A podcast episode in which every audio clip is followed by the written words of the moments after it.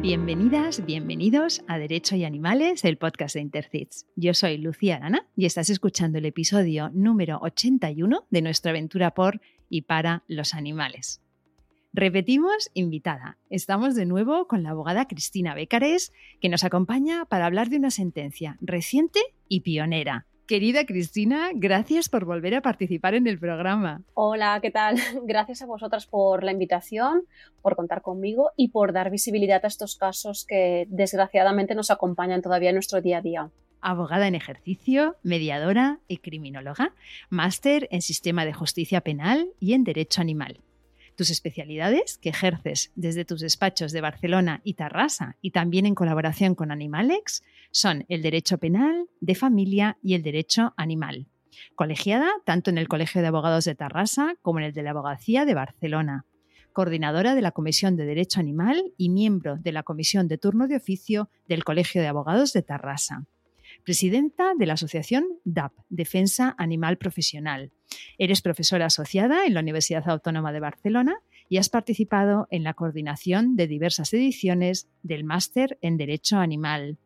Coautora del ensayo El Derecho de los Animales, participas como ponente habitual en congresos relacionados con nuestro tema y eres miembro de Intercits.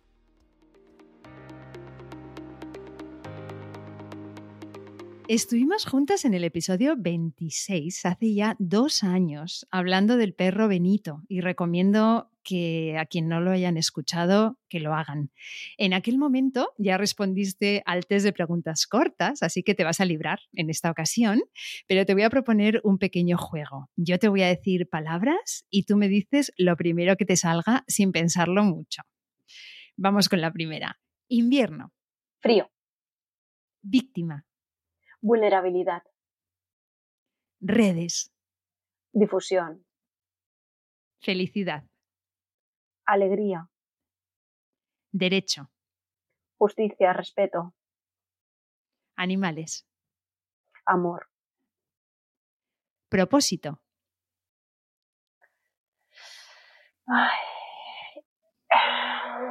Futuro. Tribunales. Justicia. Diversión. Alegría.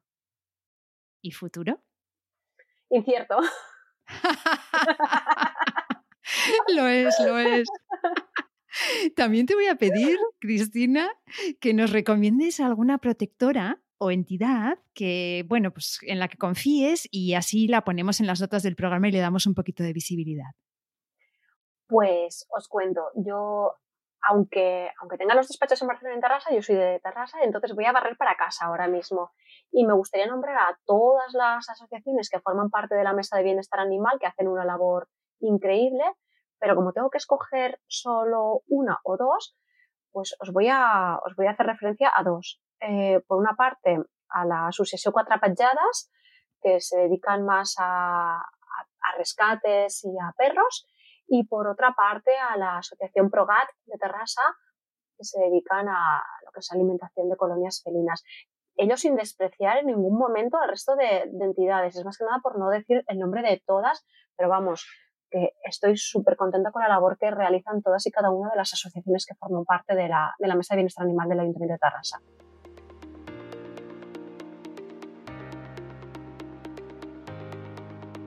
Antes de empezar a hablar del caso de hoy, Cuéntanos qué es DAP, cómo nació y cuál es vuestra labor. Bien, pues DAP nació a raíz precisamente de la Comisión de Derecho Animal del Colegio de Abogados de Tarrasa, porque nos encontramos precisamente las personas que formamos parte de dicha comisión que no podíamos llegar a todos los sitios donde nos gustaría. Es decir, como comisión, las competencias que tenemos son bastante limitadas y cuando queremos actuar en ciertos ámbitos necesitamos el visto bueno de la Junta. ¿Esto qué nos conlleva? Esto conlleva precisamente que no disponemos de celeridad en la actuación, por una parte. Y por otra parte, conlleva el hecho de que el Colegio de Abogados no se persona en procedimientos judiciales. Entonces, para poder dar respuesta a aquellas situaciones que nos encontrábamos en el día a día, las compañeras de, la comisión decidimos formar una asociación. Eh, así es como se empieza a crear la Asociación Defensa Animal Profesional. ¿Para qué se crea? Pues precisamente para dar cobertura a estas dos cosas que comentaba anteriormente y luego para empezar también a, dar visibilidad a ciertas situaciones que nos encontramos y poder colaborar con, con otras entidades, con administraciones públicas, siempre en defensa del, bienestar animal. Ah, nos encontramos en el, más o menos en el marco del año 2017 aproximadamente y a partir de ahí empezamos con todo el trámite burocrático con la Generalitat y poco a poco pues ya vamos personándonos en procedimientos judiciales, presentando denuncias también en vía administrativa y haciendo actuaciones a nivel ferias, por ejemplo, y también a nivel, pues, por ejemplo, local con diferentes ayuntamientos. Hemos hecho formaciones por ejemplo, con un ayuntamiento hicimos formación a colegios, por lo que pudimos ver también cómo es la educación con los más pequeños, que al final van a ser el futuro de, bueno, va a ser el futuro de nuestra sociedad. Y poco a poco es como hemos ido creciendo como DAP. Antes formábamos parte solo abogadas y ahora poco a poco hemos ido creciendo en número y forman parte también otros profesionales eh, que tienen sensibilidad por y para los animales. Vamos a hablar de Brandy. Empecemos por lo que en derecho llamáis hechos probados. Quería aprovechar para explicar a la audiencia, la, que no es jurista, qué es eso de hechos probados. ¿Qué son los hechos probados en un caso, Cristina? Los hechos probados nos tenemos que fijar en el momento de la celebración del juicio. Un procedimiento judicial se divide en varias fases. Tenemos la fase de instrucción, que para que nos entendamos sería como la fase de investigación. En la fase de instrucción se proponen las pruebas que quieras llevar a cabo, escucharás a los testigos que consideres oportuno, escuches a las partes, etc. Pero cuando se tienen que demostrar todos esos hechos es en el acto de vista oral. Es decir, el día del juicio, todas aquellas pruebas que tú has ido llevando a cabo se tienen que demostrar delante del juez que va a decidir, porque la investigación se lleva delante de un juez de instrucción y el juicio se lleva delante de un juez de lo penal. ¿De acuerdo? Entonces, lo que tienes que hacer para que nos entendamos es convencer a ese juez de que aquello que tú estás exponiendo es la realidad y que es objeto de un reproche penal. Cuando hablan de hechos probados en la sentencia, vienen a referir a aquellas cosas que considera el juez de lo penal que han quedado demostradas en el acto de la vista. Por lo tanto, si yo no estoy de acuerdo con, la resolución de la sentencia, voy a poder atacarlo, por decirlo de alguna manera, voy a poder recurrirlo por dos vías. Una, por la fundamentación, es decir, por qué la juez llega al resultado al que llega o porque considero que los hechos probados no han quedado demostrados realmente. Por lo tanto, un hecho probado es un hecho que la juez o el juez considera que se ha demostrado en el acto del juicio. Perfecto. Vamos a ver cuáles fueron esos hechos en el caso de Brandy. Es 24 de junio del 2019 y tenemos a tres implicados. Bueno, eh, la titular de la perra Brandy, la propia perra Brandy y el agresor, ¿verdad? ¿Qué sabemos qué ocurre aquel día? Bien, aquel día no solo estaban estos tres implicados, sino que había un cuarto implicado. Lo que pasa es que nos ha hecho demasiada referencia a él.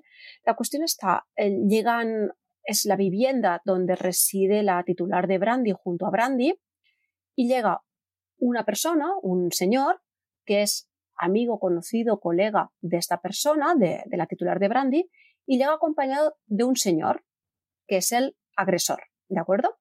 Entonces, en el marco de estar todos juntos pasando la tarde, beben, eh, fuman marihuana y, bueno, pues están pasando el rato en casa. Llega un momento en el cual la titular de la perra, la titular de Brandy, se queda dormida en el sofá, el agresor se queda dormido en el sofá y la otra persona parece ser que también está por allí purulando por el comedor, pero se desconocen más datos sobre él, ¿de acuerdo? Entonces, la, titular, la señora, la, la también perjudicada, viene a denunciar que está medio dormida y hay un momento en el que se despierta porque nota el, hablando, nota el miembro viril, nota el pene de este señor, cómo le está rozando. Es decir, ella está tumbada y este señor, el acusado, ahora condenado, parece ser que con ánimo libidinoso, con ganas de, bueno, pues de agredir o de aprovecharse, lo que hace es bajar los pantalones, se saca su miembro viril y se inclina encima de la señora. con este gesto lo que acaba haciendo es rozarla y este roce es lo que hace que la señora se despierte inmediatamente. Al despertarse, lo separa ah, y, le dice que se vaya. El señor, en lugar de marcharse, o el chico, en lugar de marcharse, se mete en el lavabo de la vivienda junto con la perrita, junto a Brandy, una perra de raza boxer. Eh, ¿Qué es lo que ocurre ahí? Bien, debemos tener en cuenta que este lavabo donde, residía esta donde reside esta persona es un lavabo que tiene una ventana que da al exterior, por la cual esta persona sale, mira a través de la ventana. Debemos tener en cuenta que la señora estaba muy nerviosa por lo que acaba de ocurrir segundos antes, ve como el señor entra al lavabo con la perra, ella va, mira por la ventana y lo que ve es como él intenta penetrar a este animal, intenta penetrar a la boxer. ¿Qué ocurre? Que la señora empieza a golpear esta ventana y deja la zona de la ventana, va corriendo hacia la zona de la puerta del baño y empieza a porrear nuevamente para que el señor desista. ¿Qué ocurre? Finalmente el señor abre esta puerta del lavabo, sale la perra corriendo, el señor sale con los pantalones bajados y a la perra se la lleva a ella a, bueno, finalmente echa al señor de casa y al, cabo de unas horas o al cabo de, o al día siguiente, no, no recuerdo exactamente, ella lleva a la perra al veterinario porque la perra tiene molestias. La veterinaria, ¿qué es lo que ve? La veterinaria ve que tiene signos compatibles precisamente con esta conducta, por decirlo de alguna manera, con esta actuación por parte del, del agresor. Se le observa una inflamación de la zona perivulvar, se le ve también un eritema en la vulva. A raíz de esto, la perra empieza a mostrar una leve incontinencia urinaria y cuando la intentan tocar o manipular, la perra da signos de miedo y, temblores constantes. Por lo tanto, la veterinaria acaba concluyendo que la versión de la titular de la perra es, la que se corresponde con la realidad por estos elementos objetivos. O sea que la titular de la, de la perra mm, actúa mm, exactamente como, como, se ha de hacer, que es eh, obtener un informe veterinario que da toda esta información que nos estás explicando y que contempla incluso las secuelas psicológicas, que esto es muy interesante, ¿verdad? Correcto. la señora la verdad es que supo actuar con total entereza, la, cosa que es de, es de agradecer porque al final facilitó mucho la tarea judicial y además, mm, claro, ahora visto desde la perspectiva del tiempo transcurrido lo podemos ver como algo que haríamos todos, pero en esa situación no sé cómo actuaríamos cada uno de nosotros. Entonces la señora comentó lo que había ocurrido con una amiga de su total confianza y las dos conjuntamente fue cuando decidieron acudir al veterinario primero para tener constancia escrita de cuál era la situación de Brandy y segundo para ver qué es lo que le estaba ocurriendo y qué secuelas iba a tener. Porque ya os digo, es que tuvo una leve, leve pero tuvo una incontinencia urinaria, una incontinencia urinaria y unos síntomas, unas secuelas que de no haberse producido estos hechos hubiera podido, es decir, no los hubiera vivido nunca esta perra. La situación es realmente es alucinante es alucinante, o sea, con qué impunidad estos agresores eh, van por la vida. O sea, realmente es una, es una situación que intentas, como bien dices, ¿no? Ponerte como en ese, en ese lugar, en esa situación, y no te lo puedes, yo es que no me lo puedo ni imaginar vivir algo así. O sea, creo que estaría mm, en ese momento fuera de mí. ¿Cómo llega DAP a personarse en este caso? Bien, la cuestión está en que esta señora denunció los hechos y cuando llegó todo el procedimiento judicial al, juzgado, esto fue en, pues eso, el 24 de junio, cuando ocurre todo esto, eh, porque ya, os digo, es que denunció los hechos en cuanto, en cuanto ocurrieron, esta señora va al juzgado a, toma, a que, le tomen la declaración como perjudicada y el mismo día del juzgado, el día 24 de junio, ella manifiesta que va a querer personarse, es decir, va a querer ser parte del procedimiento judicial. ¿Cómo? Pues esta señora lo que solicita es un abogado del turno de oficio para que pueda llevar a cabo la acusación particular. ¿Qué ocurre? Que nosotros como DAP no tenemos conocimiento de, esta petición porque no estábamos personados en el procedimiento judicial. Es decir, nosotros nos llega, por, por, determinadas fuentes nos llega que se ha presentado esta denuncia, nos llega que hay este procedimiento judicial por presunto maltrato, por presunto abuso sexual a la señora y por presunto maltrato animal, es que no podemos obviar que va una cosa ligada con la otra. Y luego ah, lo que hacemos nosotros inmediatamente es acordamos mediante acuerdo de junta, acordamos personarnos y el día 11 de julio, es decir, dos semanas después, nos personamos ya en las actuaciones. ¿Para qué? Para manifestar nuestra voluntad de ser acusación popular, desconociendo precisamente si esta señora o cualquier otra persona se habían personado en las actuaciones. Dos semanas después, es decir, un mes más tarde de que ella presentara la denuncia, le designan finalmente un, abogado del turno de oficio para ejercer esta acusación particular. Entonces, ¿qué ocurre en este caso? Que tenemos una acusación particular y una acusación popular. Pero quería comentarte, aprovechando que me preguntabas cómo llegamos aquí nosotros, nos sorprendió muchísimo que este, este procedimiento se inicia en el juzgado que estaba de guardia, ¿vale? Se inicia en un juzgado de guardia de Terrassa y este juzgado de guardia se tiene que inhibir, es decir, tiene que pasar las actuaciones al juzgado que le, correspondía por competencia, por fecha de los hechos, ¿de acuerdo? Se pasa al juzgado que, que va a llevar a cabo toda la investigación, toda esta instrucción, y cuando le llega a ese juzgado, considera que los hechos no son constitutivos de ningún tipo de delito y por eso acuerda el sobrecimiento del procedimiento. Es decir, acuerda que el procedimiento no continúe adelante y que se archive, pues porque al final estaban en, una situación de bebidas alcohólicas y de otro tipo de drogas y que a lo mejor pues no son, bueno, pues que a lo mejor no queda bien acreditado cuál es el delito. Y este, este juzgado decide archivar el procedimiento. Cuando nosotros nos personamos, vemos que el procedimiento está en esta fase, es decir, que el juez ha dicho que no, que no puede continuar porque considera que es un sobreseimiento provisional de la causa. Lo positivo en este caso, el juez, al dar traslado al Ministerio Fiscal para que, para que hiciera manifestaciones al respecto, el fiscal presentó recurso. Es decir, Fiscalía consideró que sí que eran hechos delictivos y que consecuentemente sí que debía seguirse adelante toda la fase de investigación, de instrucción. Nosotras, cuando nos personamos, hacemos en el mismo sentido. No puede archivarse el procedimiento, no puede sobreseerse provisionalmente, sino que debe continuar. ¿Por qué? Pues nosotros presentamos un escrito indicando precisamente que es que estos hechos pueden ser constitutivos de dos delitos, dos delitos por los que al final ha sido condenada esta persona. De ahí también la importancia de ser, de, estar personados en las actuaciones, bien como acusación particular o bien como acusación popular.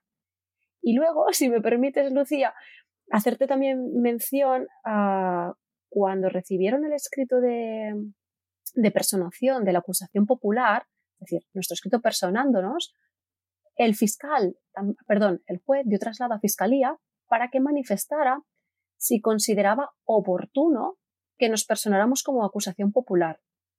Y sorprendió el hecho que Fiscalía presentó un escrito indicando que consideraba que no era necesaria nuestra personación, porque al final en este tipo de delitos, con la actuación del Ministerio Fiscal, es suficiente.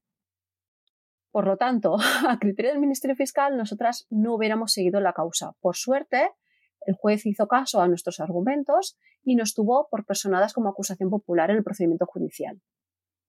Qué importante esto que dices, Cristina, qué importante, qué bien que has hecho mención de esto, porque realmente estas acusaciones populares que ejercéis marcan totalmente la diferencia entre eh, que el procedimiento siga, cómo sigue el procedimiento y cómo terminan estas cosas, ¿no?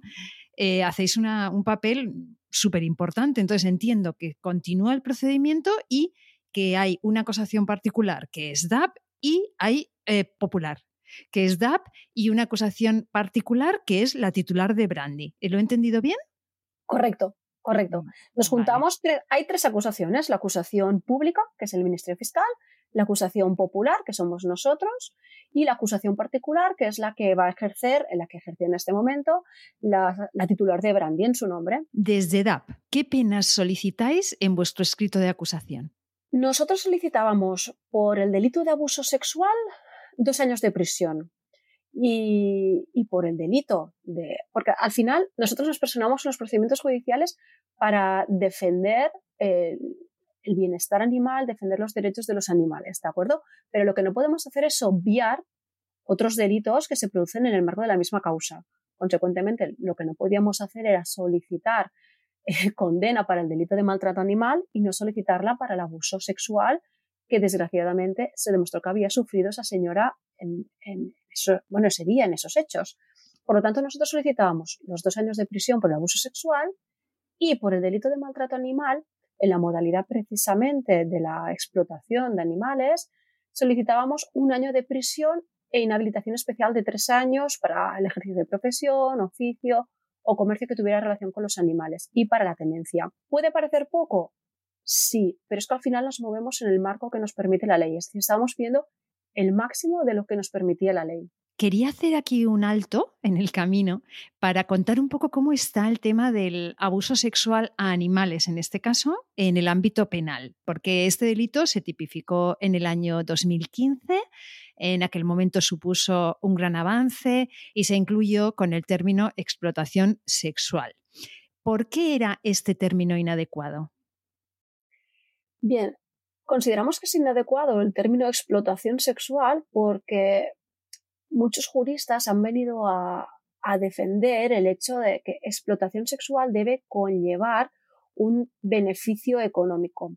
Es decir, no se tienen por qué cumplir los requisitos como en este caso ocurrió, que al final el señor pues, lo hizo para su, para, perdonadme la expresión, ¿eh? para su disfrute y no existía ah, un, un aprovechamiento de cara a terceros o un beneficio económico ni similares. Entonces, hay un sector que considera que no lo, no lo, no lo cuestiono porque al final cada uno defiende los términos jurídicos, al final tienes que defenderlos y al final esta interpretación te aporta riqueza de cara al futuro para poder defender las cosas con más ímpetu.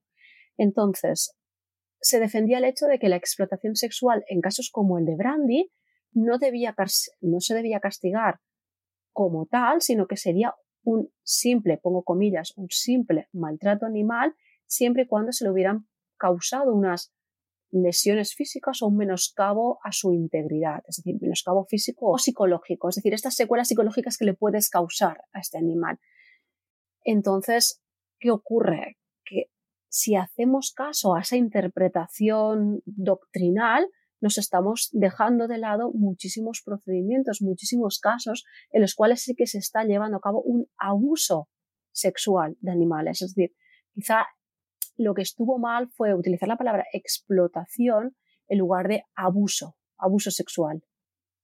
Claro.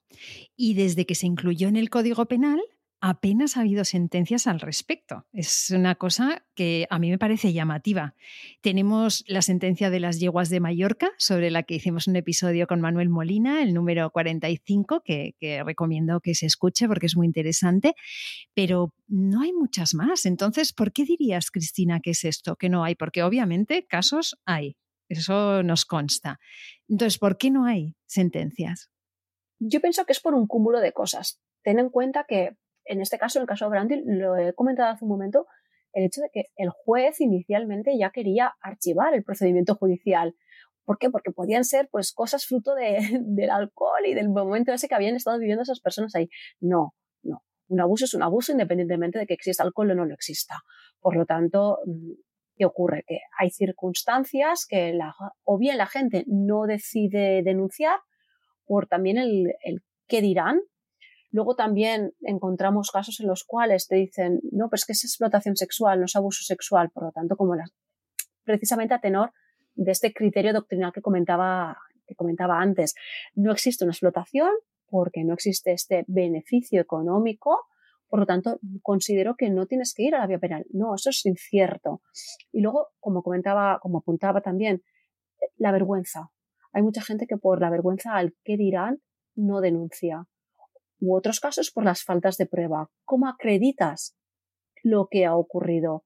La verdad es que el caso de, el caso de Manuel Molina fue súper innovador y como tú decías, es que recomiendo totalmente escuchar el, capítulo que grabasteis de podcast porque la verdad es que estuvo muy bien y, marca un precedente. Marca un precedente cómo, cómo acaba el tema de las yeguas de Mallorca.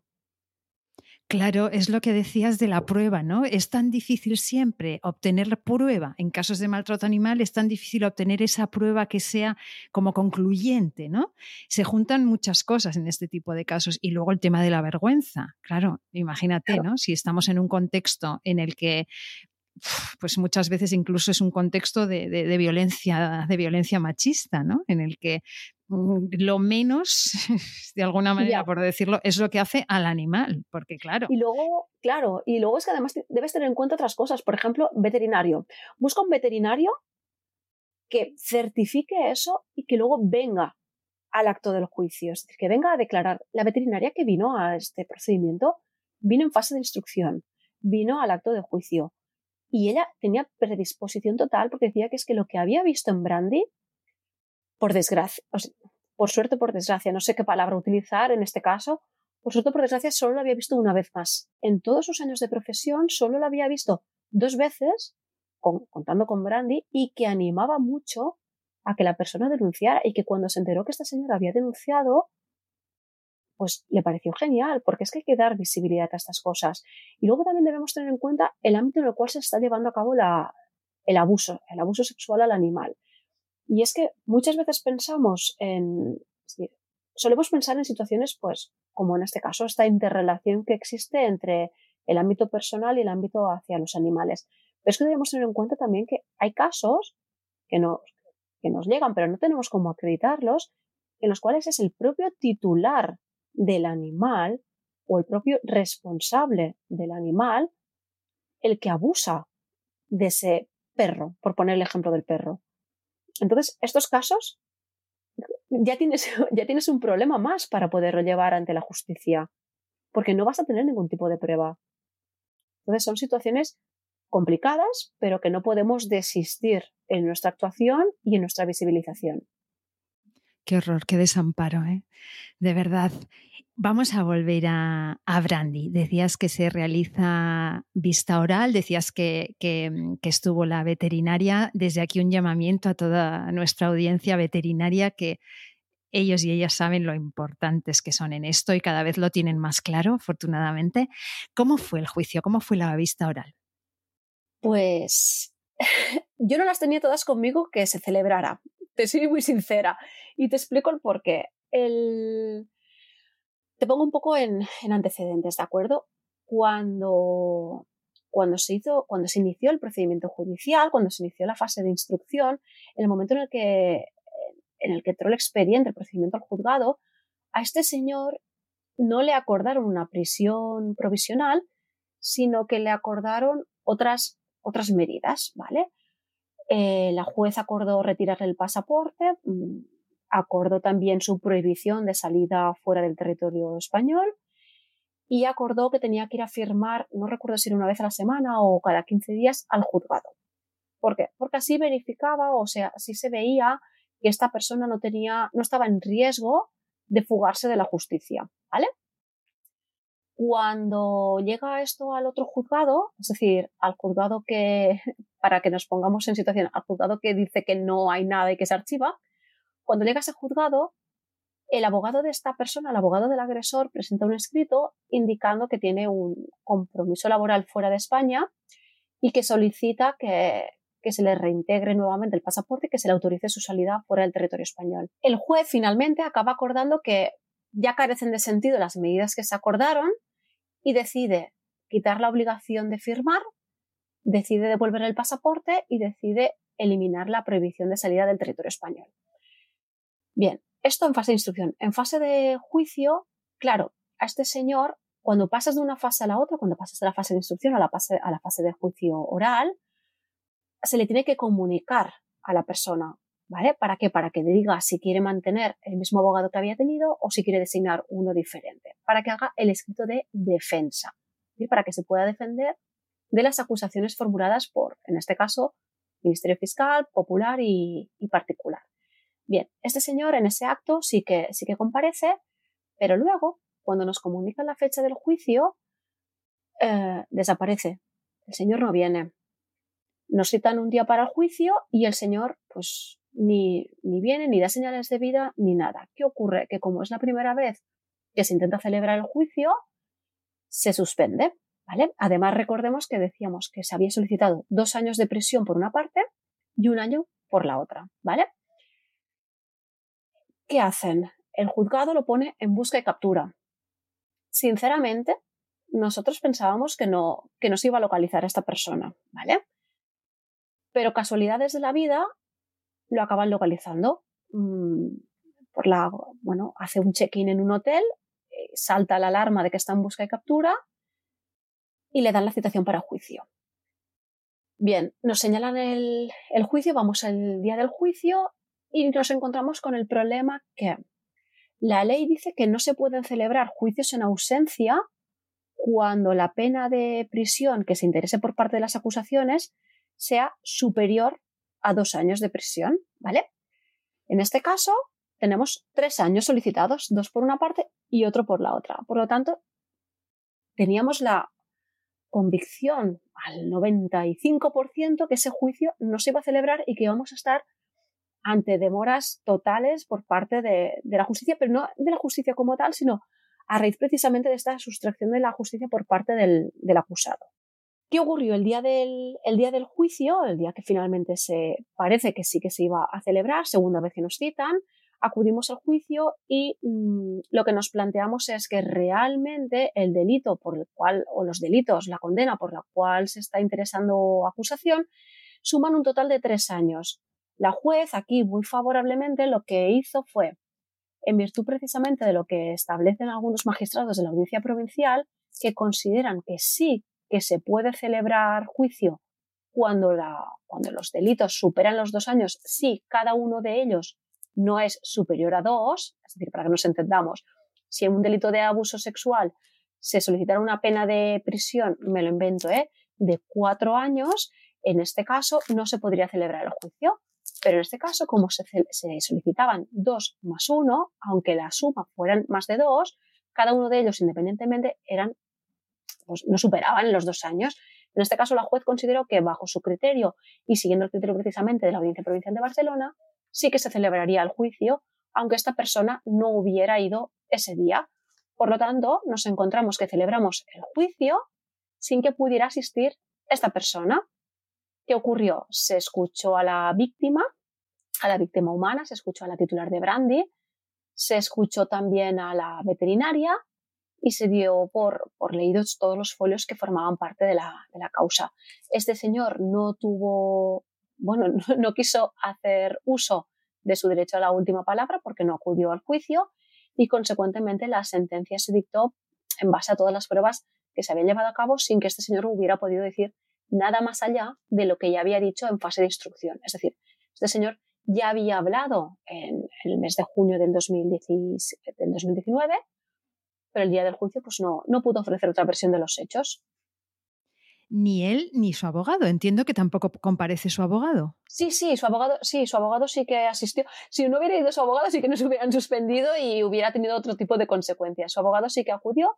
Su abogado en todo momento defendió la inocencia de este señor. Se hizo uso de, palabras o frases que no puedo compartir, en el sentido de, mm, al final, esa persona, la, titular de la titular de la perrita, la titular de Brandy, dio su versión de los hechos como ella la vivió, siempre en primera persona y en ningún momento entró en contradicciones. Es decir, lo que ella manifestó ante el juez de instrucción es lo mismo que manifestó ante, ante la juez de lo penal. No, no hubieron contradicciones, no titubeó en ningún momento, en todo momento fue coherente. Es decir, hubo una persistencia en esa, en esa incriminación hacia, la hacia el agresor. En cambio, el, el abogado contrario, el abogado del agresor, haciendo su trabajo, porque tampoco podemos obviar que al final hay veces en las que te, en las que te toca hacer de abogado de la defensa y más cuando ejerces dentro del turno de oficio, pues este señor, eh, este compañero, intentó poner bastante entre las cuerdas a la, a la perjudicada, a la titular de, de Brandy. Hecho que no puedo, es decir, a ver cómo me explico para que no se me malinterprete en ningún momento. ¿eh?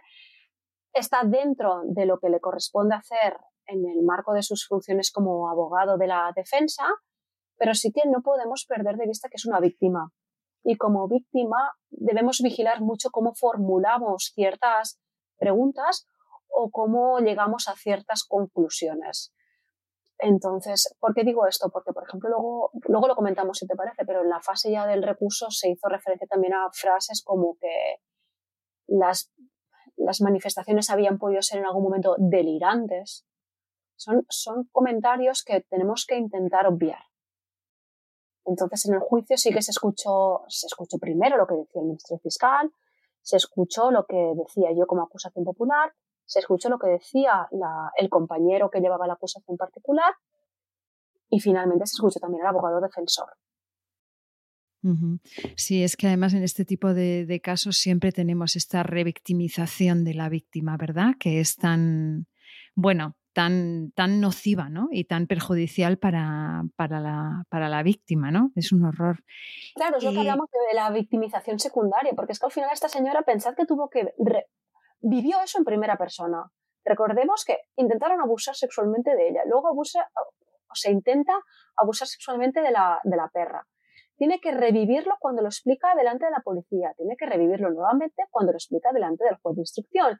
Y como si no fuera poco, tiene que volverlo a revivir otra vez delante de la juez de lo penal. Es decir, ha tenido que explicar su versión muchísimas veces, bueno, también delante de, de los abogados, lógicamente, para que supiéramos todo lo que había vivido en primera persona, delante de la veterinaria, es ha tenido que pasar por esa situación, revivir esa situación en reiteradas ocasiones. Entonces, son, son cosas que tendríamos que intentar eh, paliar de alguna manera. Te quería preguntar, al preparar el, episodio, mm, que vi que ponía que era un procedimiento abreviado. Quería preguntarte qué significa procedimiento abreviado y qué, en qué se distinguiría de uno que no lo es. En, el procedimiento penal tenemos diferentes tipos de, procedimientos. Valga la redundancia. Cuando estamos hablando de delitos que conllevan penas de privación de libertad superiores a nueve años, estamos ante lo que se llaman procedimientos sumarios. Cuando son delitos que son de pena inferior a nueve años, son los procedimientos abreviados, es lo más común. Y luego tenemos los procedimientos ah, de juicio rápido, son para aquellos casos en los cuales la instrucción, la fase de investigación, se presume que va a ser corta, son determinados delitos y, como su propia palabra dice, se pretende que en cuestión de, si hay conformidad, que en cuestión de cuatro o cinco días estén resueltos y si no, pues ya fecha para juicio. Y luego tenemos los procedimientos que antes denominábamos como procedimientos de faltas, que ahora serían los procedimientos por delitos leves, que no correspondería al caso que aquí nos ocupa, porque aquí estamos solicitando, para, para la gente que no es jurista, el límite, para que nos entendamos, podríamos determinarlo en si conlleva pena de prisión o si no, ¿vale? Como conlleva pena de prisión, estaríamos, ya os digo, estoy, estoy resumiendo mucho porque al final es, es para intentar simplificar. El delito leve no conllevaría pena de prisión y cuando estamos ante delitos ordinarios sí que podría conllevar esta pena de prisión. Hay otros que no la conllevan, pero que son delitos normales. Entonces, en este caso, como no era pena superior a nueve años, y no es un procedimiento que se pudiera enjuiciar como un juicio rápido por las circunstancias de los hechos, estábamos ante un procedimiento abreviado. Es, es lo más normal, es lo más habitual. Y vamos a hablar de la sentencia. Es una sentencia dictada por el Juzgado de lo Penal número 3 de Tarrasa. ¿A qué se condena al agresor? Pues al, al agresor se le acaba condenando por los delitos que habíamos solicitado las, las partes, es decir, por, por el abuso y por, por el maltrato, lo que pasa es que se le acaba condenando por penas inferiores a las que habíamos solicitado. Mira, en cuanto al delito de abuso sexual, se le impone una pena de multa. Una pena de multa, es decir, una pena económica en lugar de una pena de prisión. 18 meses de multa, debiendo pagar cada día 6 euros de cuota. En este caso, se le impusieron 6 euros de cuota porque no se le pudo escuchar al señor. ¿Por qué digo esto? Porque si encima se hubiera escuchado al Señor, es decir, si en este caso se hubiera escuchado al Señor, el Señor hubiera podido acreditar que no disponía de medios suficientes para hacer frente a esta multa, estaríamos ante una multa inferior. Entonces, se le imponen 18 meses de multa con cuota de 6 euros diarios y se le imponen por el delito de maltrato animal 3 meses y un día de prisión. Esto como penas genéricas. Aparte, por el delito de maltrato animal, se le impone la inhabilitación especial por un año y un día para el ejercicio de profesión, oficio o tenencia de animales. Y una cosa que no, me, no te había explicado antes, tanto el Ministerio Fiscal como nosotros solicitamos también daños morales, es decir, una indemnización por responsabilidad civil derivada del delito precisamente por estos daños que se le habían causado a la titular de Brandy por los hechos que ella había sufrido y por los hechos que había vivido Brandy. Y en esto nos dan la razón también y nos dicen que 3.000 euros por daños morales. En ese sentido, por los daños morales, estamos contentas. Por los otros, si me preguntas valoración, no. Es decir, sí que es una sentencia pionera porque solo hay dos, que nos conste, solo hay dos, pero se quedó corta. En mi opinión, se quedó corta. Tened en cuenta que tanto Fiscalía como nosotros solicitábamos un año de prisión y le han impuesto solo tres meses y un día. Y en cuanto al abuso sexual, tanto Fiscalía como nosotros solicitábamos dos, dos años de prisión y se ha quedado en una multa de seis euros diarios. Entonces, el sentimiento es agridulce, sinceramente. Claro, dices que se quedó corta y ahora, visto con la perspectiva del tiempo, eh, ¿hay algo que hubierais hecho diferente o que se podría haber probado más? ¿O simplemente es que estas, eran, estas son las herramientas legales y se, se, ha, se, ha, condenado a la baja, digamos? ¿O hay algo que dirías, si hubiéramos tenido esto, quizá hubiéramos tenido una condena más, más apropiada? Es que va, va a sonar muy mal, ¿eh? pero es que lo que llegó a valorar la juez y ojo porque defiendo, defiendo la sentencia, ¿eh? porque está, está bien argumentada, es decir, que eso, bien. ¿Qué ocurre? Que eh, no sé, es decir, es el problema de la interpretación legislativa, en el sentido de no hay una penetración de la perra, para que nos entendamos, ¿vale? Es decir, este señor lo que hace es, al final, lo que queda acreditado es que este señor, con su miembro viril, lo que hace es roza a la perra para intentar forzarla. Es decir, que este abuso sexual, dentro de una escala de gravedad, no es, es un poco así, pero no es tan grave. No lo digo yo, sino que para mí el abuso es abuso, ya está. Pero la juez acaba llegando a la conclusión de, que, teniendo en cuenta los hechos, eh, la gravedad de los hechos, no procede un año, sino que lo que procede son estos, estos tres meses. Aparte de esto, considera también, es decir, ella lo, lo especifica, ¿eh? la sentencia ella viene a decir que atendiendo precisamente las circunstancias del caso y a la concurrencia, que ahí es donde voy, de un atenuante, es por lo que proceden los tres meses y un día de prisión. Cuando os explicaba los hechos que habían ocurrido al principio, os decía que ellos habían estado en el domicilio de la titular de Brandy habiendo ingerido bebidas alcohólicas y fumando marihuana.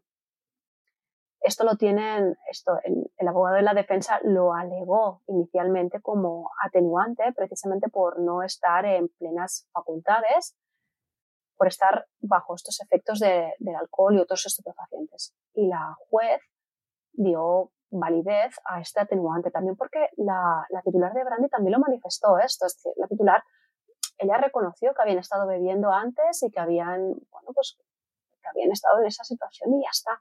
Lo que pasa es que se le se acuerda, la juez considera que esto es un atenuante y que esto en relación precisamente a las circunstancias de cómo, de lo que se ha llegado a producir, pues al final lo que conlleva es una, una pena de tres meses y un día de prisión únicamente. Qué horror, Cristina. Es que de verdad yo intento no, no expresarme muy claramente ¿no? en el podcast porque sé que hay que tener mucho respeto con los casos, hay que tener mucho respeto con la presunción de inocencia, hay que tener mucho respeto con todo, pero es que, qué horror.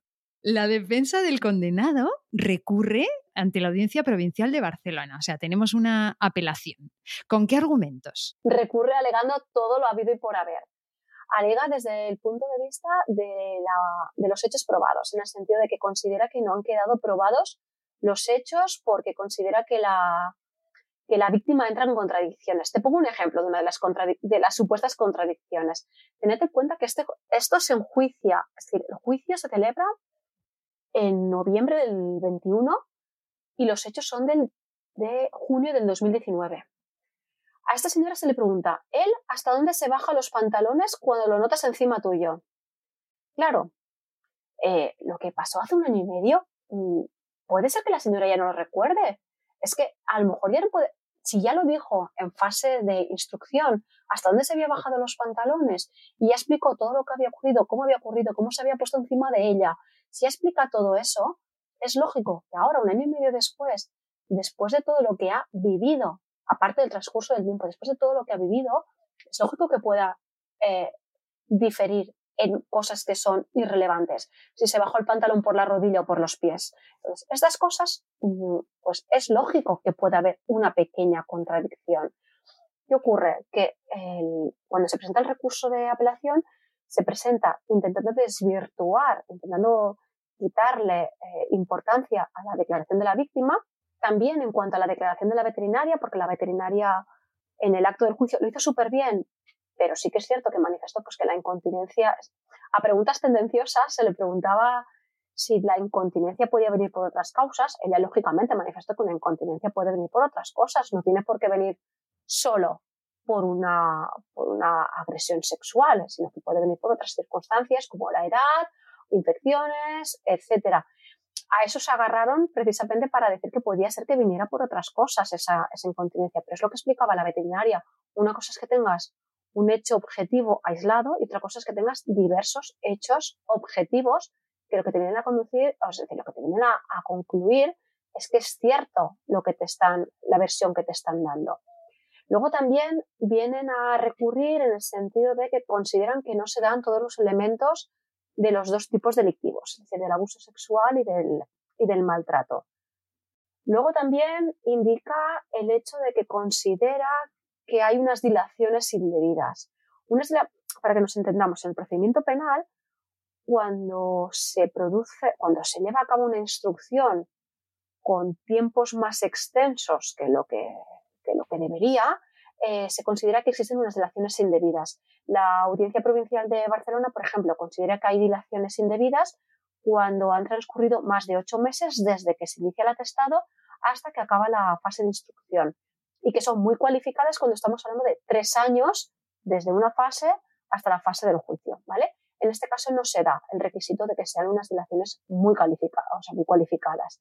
En cambio, el, abogado de la defensa considera que sí, que estaríamos ante unas dilaciones muy cualificadas y, consecuentemente, considera que en el hipotético caso que se le tenga que mantener la condena a este señor, cree que debería ser en una pena inferior, más aún, que la que ya que, la que, ya que tenemos. Por lo tanto, considera que no debe condenarse a este señor por estos dos delitos y de forma subsidiaria considera que debe ser por unas, bueno, pues por unas condenas inferiores a las que acordó la juez de lo penal del número 3 de Tarrasa. ¿Y cómo responde la audiencia provincial al recurso? Que no, decir, desestima íntegramente el recurso, considera que ha quedado más que probado que la señora mm, ha sido en, total, en todo momento ha mantenido esa, ha persistido en esa incriminación, que en todo momento ha, ha sido coherente con lo que ha estado explicando, considera que además queda corroborada por, estas circunstancias periféricas como sería la declaración de la veterinaria, el informe, Además, ah, considera también que queda probado con la versión de ella. Cómo desarrolla, cómo determina estos hechos, le da mucha importancia precisamente a lo que oye, a lo que ve a través de esta ventana del, lavabo, a, toda la, a toda, cómo se han ido produciendo todas estas circunstancias, cómo se han ido produciendo todos estos hechos desde que ella eh, se despierta hasta que lo acaba, hasta que se acaba marchando de casa. Luego ellos también en el... Antes explicaba que había otra persona implicada. La defensa manifiesta que, claro, que es que lo que le sorprende es que no se haya nombrado en ningún momento o que no se haya hecho venir al procedimiento a este, a este tercer implicado, cuando es un amigo del condenado o el agresor. Entonces, esto nosotros también lo manifestamos en el sentido de si es el propio acusado el que tenía algún tipo de interés en que viniera esta persona, que lo podía haber traído, porque es que al final tiene los datos de esta persona, es, un amigo de su confianza que fue el que, la llevó, el que lo llevó a casa de esta, de esta señora. Entonces, la audiencia provincial dice, acaba recogiendo todo esto que habíamos manifestado las, las, dos las tres acusaciones en este caso. Hay persistencia, hay coherencia, todo queda correctamente corroborado y luego, entrando en los motivos más, de, más procedimentales, Claro, como te decía, recurre en muchos sentidos. Recurre también, por ejemplo, porque considera que la sentencia no está bien motivada. y la audiencia provincial dice que la, sentencia está bien motivada, que en todo momento ha exteriorizado de forma amplia el por qué acaba condenando a esta persona, que en todo momento se hace referencia a todas las pruebas que han sido practicadas. Estamos hablando de una sentencia que es bastante extensa, es decir, que no es un considero probado esto y te condeno a. No, está, está motivada y así lo dice la audiencia provincial. Luego también considera esta considera el, el, agresor a través de su abogado considera que es que se le ha vulnerado el derecho a la presunción de inocencia. Eh, la audiencia provincial dice que por aquí tampoco, que la presunción de, inocencia se ha garantizado hasta el momento que, hasta el momento que se ha celebrado el juicio y que al final, pues con todas las pruebas, se considera que este señor es, culpable y que por lo tanto debe estar condenado. Y luego lo último, es a lo que, es a lo que me tengo que agarrar, por lo que seguramente me preguntarás luego, es que solicita, es que recurre en base a la no aplicación de las diligencias indebidas. Es decir, al hecho de que se le tiene que condenar a menos condena de la que se de la que se le viene condenando por parte del juzgado de penal número 3, porque indica que, como ha pasado tanto tiempo desde los hechos hasta la sentencia, deben darse unas dilaciones indebidas en grado de muy calificadas para que, para que se le rebaje aún más la, condena que le ha sido impuesta. Los, los, magistrados de la audiencia provincial consideran que tampoco procede esa dilación porque consideran que no se dan los requisitos que tienen ellos establecidos. Tienen al final la audiencia provincial tiene un criterio orientativo y si no se cumple ese criterio no existe esa dilación extraordinaria. En este caso no lo cumplía. Por lo tanto, al final los magistrados lo que acaban acordando es que se desestima este recurso de apelación, se confirma íntegramente la sentencia dictada por el juzgado de lo penal y que si la defensa lo considera oportuno, pues que tiene abierta la puerta al procedimiento de casación, al recurso de casación en este caso. Eso te iba a preguntar, el caso no está cerrado, no lo podemos dar por cerrado, además es, esta sentencia es reciente. ¿Cómo está en este momento? Pues cuando, cuando se nos notificó a las partes esta resolución ante el recurso de apelación, la sentencia de la audiencia provincial, la defensa del, del acusado hasta ahora planteó un recurso de casación. Es decir, se ha ido ante el Tribunal Supremo. ¿Por qué? A ver, los recursos de casación tú debes anunciarlos y posteriormente se formalizan, ¿de acuerdo? Este compañero actúa desde el turno de oficio. ¿Por qué digo esto? Lo digo porque los letrados del turno de oficio, por ejemplo, pongo el ejemplo de Terrassa, ¿eh? los letrados del turno de oficio de Terrassa pueden anunciar el recurso de casación, pero luego quien lo va a formalizar va a ser el letrado que designen desde el turno de oficio de, Madrid, ¿vale? Entonces, este, este compañero lo que hizo fue anunciar este recurso de casación. ¿Y en base a qué? En base precisamente a estas dilaciones. Volvemos otra vez con el tema de las dilaciones. Considera que las dilaciones sí que se producen y en base a ello considera que sí que debe, bueno, pues que sí que se debe valorar y que consecuentemente, como la audiencia provincial no lo ha valorado, es el Supremo el que lo debe tener en cuenta. Y estamos en esas. Nos dijeron, nos emplazaron para que nos personásemos ante el Tribunal Supremo a las diferentes acusaciones, pero ¿qué ocurre? Nosotros como, como acusación popular, como DAP, no tenemos medios para poderlo hacer porque al final pues no dejamos de ser una asociación sin ánimo de lucro en el cual pues los, los abogados que participamos de esta, de esta asociación lo hacemos de forma totalmente altruista, es decir, no, no cobramos nada por lo que, por lo que hacemos.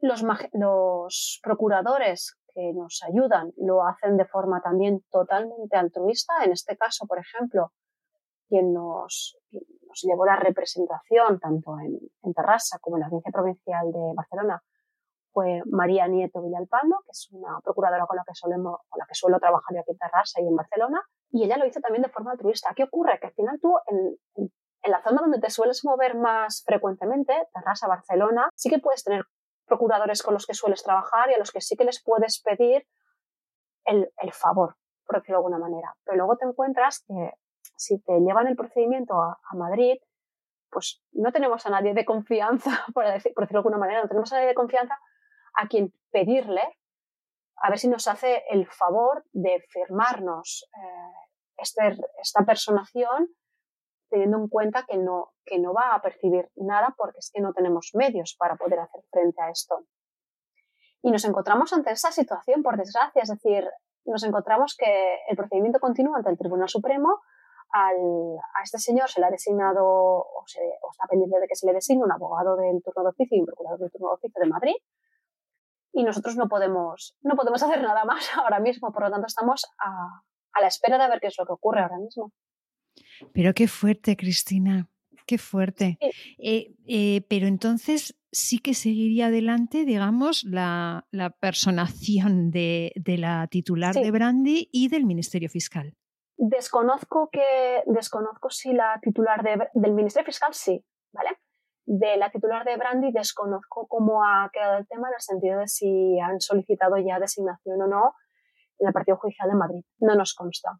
Es muy interesante el caso, me ha parecido realmente un, caso, bueno, mm, con muchos, bueno, con muchas, con muchas aristas, ¿no? De todo tipo, ¿no? Tanto procesal como, como de todo, ¿no? O sea, tiene, tiene, es un caso que tiene muchas, muchas muchos puntos interesantes. Quería aprovechar el episodio para alertar una vez más de la peligrosidad de los agresores sexuales de animales. Eh, yo vamos a recomendar leer los informes de, de, COPA, de la Coordinadora de Profesionales por la Prevención de Abusos, que los vamos a poner en las notas del programa. Y vamos a recomendar también escuchar el episodio 53 que dedicamos eh, a este tema con María González Lacabex. Quería que nos hagas tú una pequeña valoración desde tu perspectiva de letrada sobre esta peligrosidad de este tipo de perfiles. Pues yo pienso que en casos como el de Brandy ha quedado clarísimo, y así también lo recoge, lo recoge la sentencia de la Audiencia Provincial de Barcelona, como eh, una persona que no ha podido ¿cómo decirlo?, que no ha podido satisfacer su apetito sexual con una persona, acaba intentándolo con un animal. Y esto precisamente es lo que nos hace, lo que nos pone de manifiesto este vínculo que existe y que al final una persona que, comete un abuso sexual contra una persona lo puede cometer también contra un animal. Y al revés, una persona que comete un abuso sexual hacia un animal también lo va a poder cometer hacia, una persona, porque al final lo que buscan es satisfacer ese deseo sexual. Y como tú comentabas, es que hay informes eh, de COPA que hacen referencia precisamente a este, a este vínculo existente entre violencia, porque no deja de ser violencia. Hacemos referencia a abuso, pero es, que es violencia. El abuso no deja de ser una forma de violencia hacia otro tipo de, bueno, hacia, hacia animales, animales humanos, no humanos, me da igual. Entonces, pienso que debemos tener presente este vínculo existente que me gustó mucho que la, audiencia provincial hacía referencia, no, no directamente a la palabra vínculo, pero sí a esta interrelación de como no ha podido ser con la persona, voy a intentarlo con el perro. ¿Por qué? Porque al final es, es más indefenso. Por tanto, no debemos perder, no debemos perder de vista este, este vínculo como manifestábamos anteriormente. Cristina, vamos a terminar ya y para cerrar siempre tenemos los 30 segundos de oro, que son 30 eh, segundos para dar el mensaje que tú quieras y tus 30 segundos empiezan ya. Quiero aprovechar estos 30 segundos para animar a todo el mundo a que cuando vea casos de, de maltrato, que lo pongan en conocimiento de las autoridades me voy a echar piedras sobre mi tejado, no necesitáis abogado, ¿vale? Podéis presentar una denuncia vosotros mismos ante o bien fuerzas y cuerpos de seguridad del Estado, Policía Municipal, Mossos de Escuadra, Policía Nacional, donde esté ser chancha, o podéis presentarla directamente ante el juzgado de guardia. El primer paso es ese, visibilizar, hacer que la, que la justicia sea partícipe de las desgracias que ocurren. ¿Para qué? Para que no queden casos aislados, que se pueda luchar contra esta lacra con la que tenemos que estar conviviendo. Y a partir de ahí, una vez presentáis la denuncia, podéis poneros en contacto con numerosas asociaciones que lo que hacemos es personarnos en esas actuaciones. ¿Para qué? Para dar voz a los animales que, por desgracia, no tienen voz, es que no tienen quien los defiendan. No pueden defenderse ellos solos, necesitan de nuestra ayuda. Y ya no solo como abogados, sino también como particulares. Necesitan que les demos esa voz que ellos no tienen. Y como decía, informad a las asociaciones, estad ahí pendientes de lo que está ocurriendo con esos casos concretos. Pero el primer paso, la primera responsabilidad debe ser de todos a título particular, a título personal. Gracias, Cristina. Te estoy aplaudiendo. No aplaudo para no hacer ruido. pero te estoy aplaudiendo por dentro. Gracias una vez más, querida Cristina, por tu labor incansable y por este rato que nos has dedicado tan interesante. Un abrazo fortísimo. Muchas gracias a vosotros, un abrazo muy fuerte. Pues hasta aquí un nuevo episodio de Derecho y Animales en el que hemos conocido un caso que hace muy poco tiempo hubiera quedado totalmente impune. Ya no, ya no vamos a tolerar agresores que se ceban siempre con los más vulnerables, que sepan que nos tienen enfrente y que no vamos a parar, porque ya ha llegado nuestro tiempo, el tiempo de los derechos de los animales.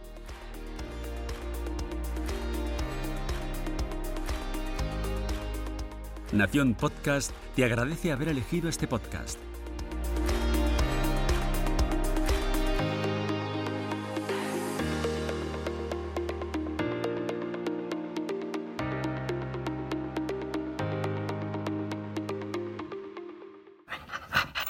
This is another iRaw podcast. We podcast to make the world a better place for animals.